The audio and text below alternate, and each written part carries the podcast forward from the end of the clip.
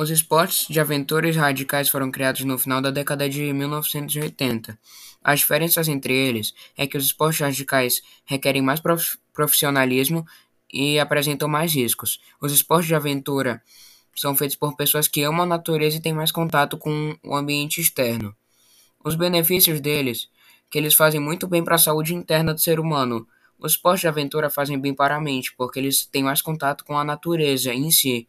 E os esportes radicais causam adrenalina, que muitas pessoas gostam da sensação da adrenalina no seu corpo. Exemplos dos esportes radicais são é a escalada, o skate, o rafting, o salto de paraquedas e o bungee jump. Exemplos do esporte de aventura é o parkour, surf, highline, paraquedismo e bungee jump